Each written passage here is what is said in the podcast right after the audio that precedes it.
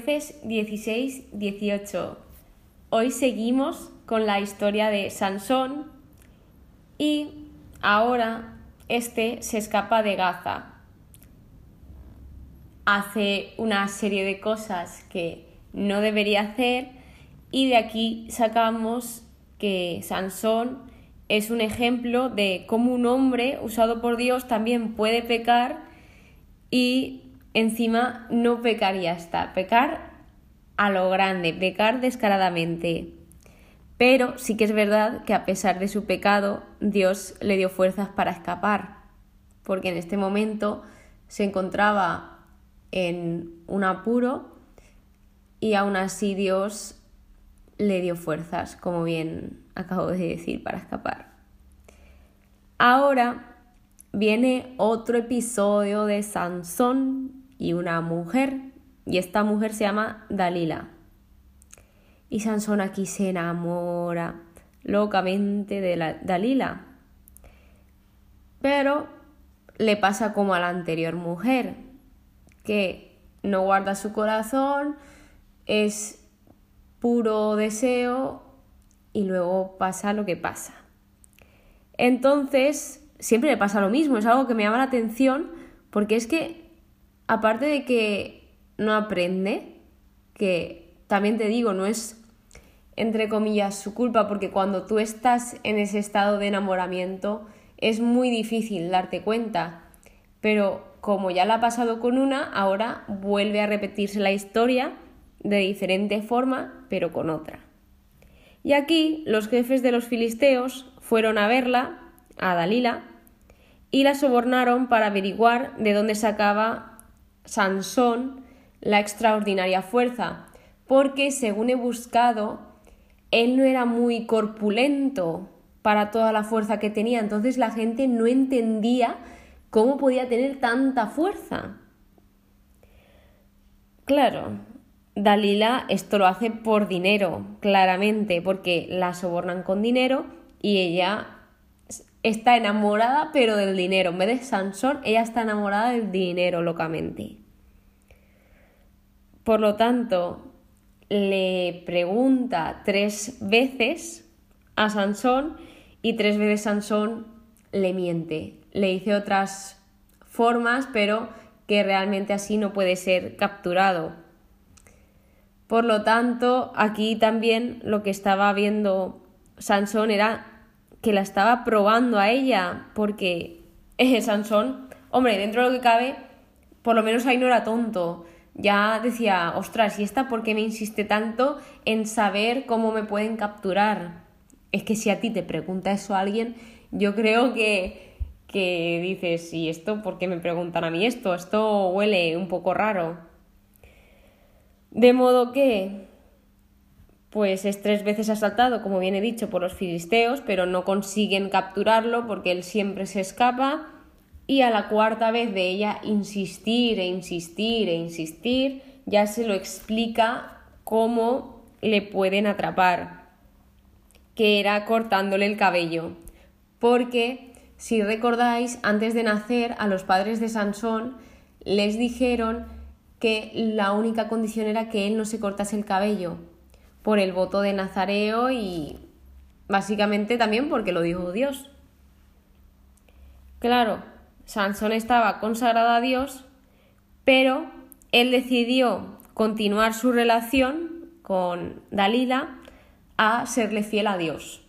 Es decir, estaba tan cegado y tan enamorado de esa mujer que le dijo Mm, cómo, destruirlo al mismo. O sea, imagínate lo vulnerable que era Sansón. No era tan fuerte como físicamente, interiormente. Así pues, cuando ya la mujer sabe cómo hacer esto, un hombre, cuando mientras Sansón está durmiendo, le corta las siete trenzas Siete trenzas tenía. Tú imagínate el pelazo que tendría Sansón. Es que, a saber, porque si no se lo cortó desde que nació, le llegaría casi por los pies. Claro, y al cortarle estas siete trenzas, él comenzó a perder las fuerzas hasta que ahora sí ya las pierde por completo. Claro, él se piensa que aquí iba a salir igual que las demás veces, pero lo que no sabía es que el Señor ya le había abandonado. Después de tantas cosas, al final ya esta era como la decisiva y Dios decide abandonarlo. La fuerza de Sansón no estaba en su cabello, sino en su relación con Dios. Y bueno, continuando, los filisteos finalmente lo apresan y le sacan los ojos. Que yo digo, madre mía. Pero luego mirando e investigando, esto se hace porque se ve que sus ojos eran los que lo atrajeron hacia sus relaciones impías. Entonces le arrancaron como su punto débil. Luego, como que aquí se celebra, todos los filisteos celebrando que han atrapado a Sansón. Bueno, bueno, hacen ahí hasta un canto y todo de que su Dios estaba con ellos, pero no, no el Dios de Israel, sino ellos tenían otro Dios que se llamaba Dagón, que este era una divinidad antigua del Éufrates Medio, y estaban a tope, ¿eh? que ha entregado al enemigo en, nuestras manos, ya lo tenemos todo ahí, todo de fiesta. ¡Ole!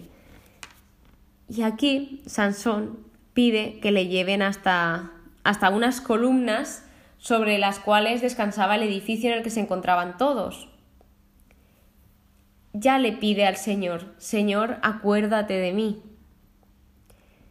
Y sí que es verdad que Dios jamás se olvidó de él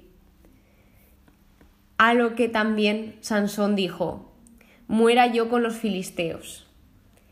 Realmente al final Sansón sí que supo ver, entre comillas, y dijo, pues voy a asumir yo todo esto y voy a hacer o voy a cumplir mi propósito y yo también moriré junto a ellos.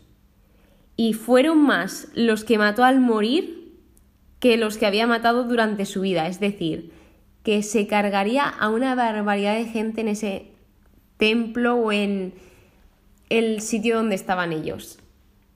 Lo último que dice ya de Sansón es que fue juez durante 20 años.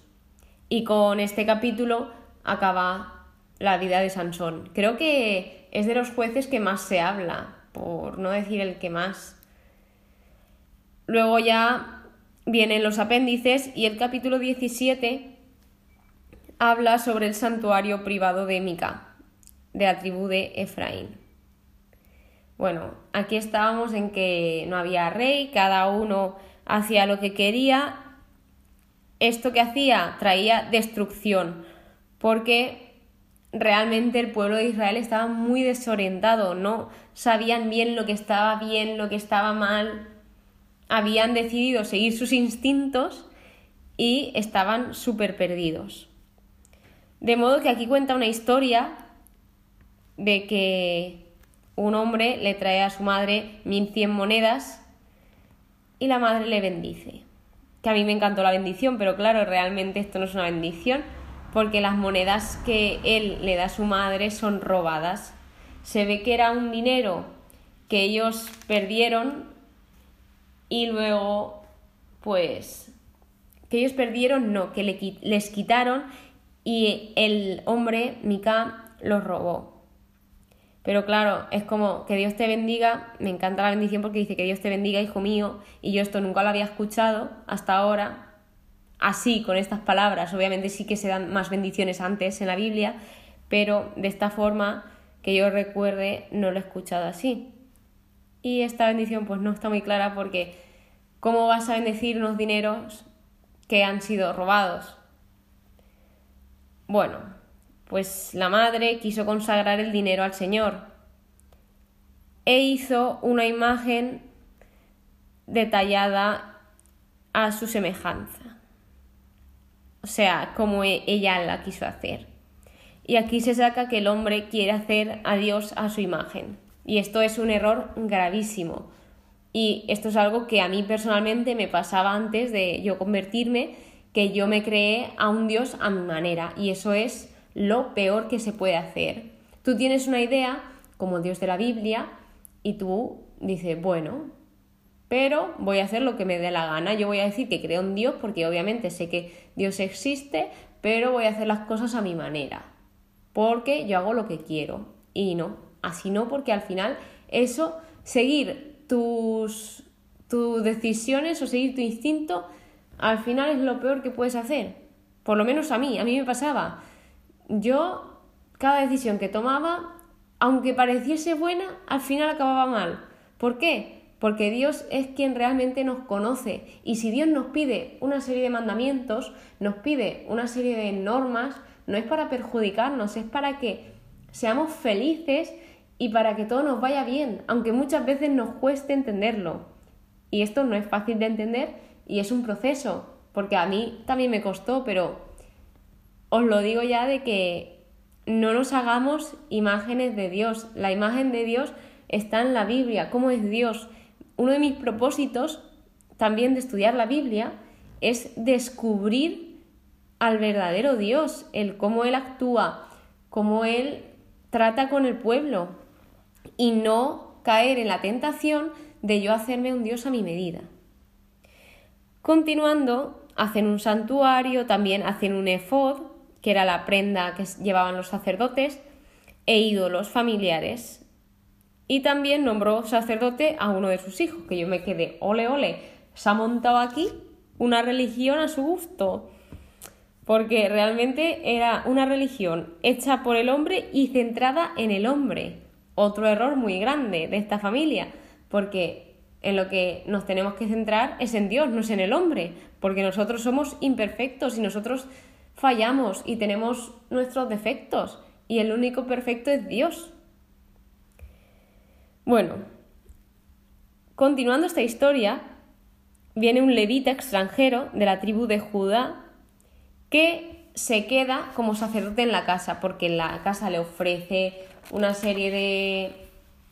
Mm, por ejemplo, le ofrecen dinero, le ofrecen el quedarse allí, le dan la comida y al final dice, oye, pues me quedo aquí, porque también el levita no tenía dónde ir. El último capítulo de hoy, el capítulo 18, habla de la tribu de Dan, que conquistan Lais. De modo que la tribu de Dan aquí buscaba un territorio para establecerse, porque no había recibido heredad entre las tribus. Claro, yo cuando leo esto digo, como que no? Si en el anterior libro, en Josué, pone cómo se va distribuyendo por suertes, tribu por tribu, y no se dejan ninguna. Y es que luego buscando se ve que tenía una tierra señalada, como viene dicho, en Josué se le señala una tierra, pero era muy difícil de conquistar. Por lo cual yo creo que, claro, se les dio la tierra, pero ellos tenían miedo de luchar o se les hacía imposible conquistarla y no tenían dónde establecerse. Por lo tanto, se envía cinco hombres para explorar la tierra de Lais y se ve que estos fueron a casa de Mica y hablaron y vieron el panorama al volver ya a luchar contra Lais, cuando vieron que se podía luchar y que podían apoderarse de esa tierra, fueron otra vez a casa de Mica y se apoderaron de la imagen que había en esa casa, el efod y los ídolos.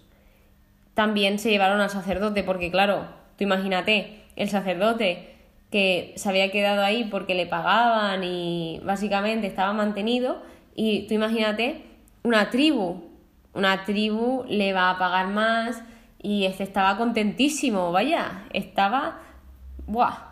Porque dice, ostras, de una familia, una tribu, con una tribu son un montón y me van a tratar mucho mejor, según pensaba él. Y luego tenemos como una reclamación de Emika que dice, el Dios que me había hecho, él mismo reconoce que se había hecho ese Dios. Y él es consciente de eso. Bueno, Lais pasa a llamarse Dan y por último trata el culto ilegítimo de Dan, donde habla de Jonathan, que es el hijo de Gersón, y Gerson era el hijo de Moisés, para así hacer un remember. Este Jonathan con sus hijos fueron los sacerdotes de la tribu de Dan hasta el destierro. Y eso es lo último que trata aquí. También es que adoraron a los ídolos que tenía Mica después de llevárselos y eso también mm, fue un gravísimo error el adorar a ídolos porque Dios desde mm, Éxodo ya nos advierte y yo diría que desde Génesis a no adorar a ídolos, o sea, que solo se adore a Dios, porque al final ya, cuando dice que es un Dios celoso, es que claro, si al final estás adorando a más de un Dios, no te entregas completamente a Dios, te estás entregando una pequeña parte, una pequeña parte a uno, otra parte a otro, y al final no estás al 100%. Y eso también es lo que busca por lo tanto, eso ha sido el capítulo de hoy. Espero que os haya gustado, que hayáis aprendido y muchísimas gracias por escucharme. Nos vemos en el siguiente episodio. Que Dios os bendiga.